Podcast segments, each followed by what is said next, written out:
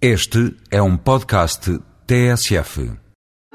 Já alguma vez provou vinho do Porto? Tenho a certeza que já ouviu falar e que sabe que é um vinho doce com uma percentagem significativa de álcool que resulta da soma do álcool natural da fermentação dos açúcares do sumo das uvas com o álcool ou aguardente vínicos que se adiciona e que para o processo fermentativo.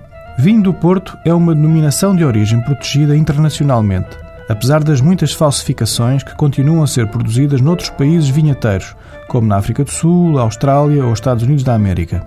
O vinho do Porto é português e tem uma região demarcada para a sua produção. A exclusividade, beleza e autenticidade da paisagem vitícola justificaram o reconhecimento do Alto Douro vinheteiro como Património da Humanidade em 2001.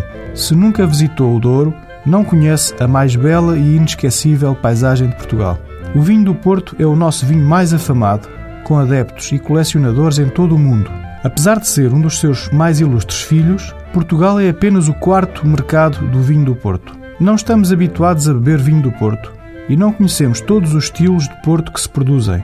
Para incentivar o reencontro dos portugueses com este vinho fortificado, o Instituto dos Vinhos do Douro e Porto lança o concurso Gastronomia com Vinho do Porto, que anima a restauração nacional a cozinhar com o vinho doce ou simplesmente a harmonizar os seus pratos, sobretudo sobremesas, com o vinho do Porto.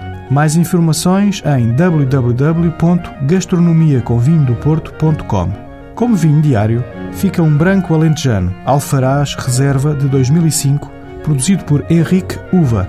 E como vinho de calendário, prove um Porto, Late Bottled Vintage, ou LBV, da Valegre, colheita de 2001, uma entrada de ouro no universo do vinho do Porto.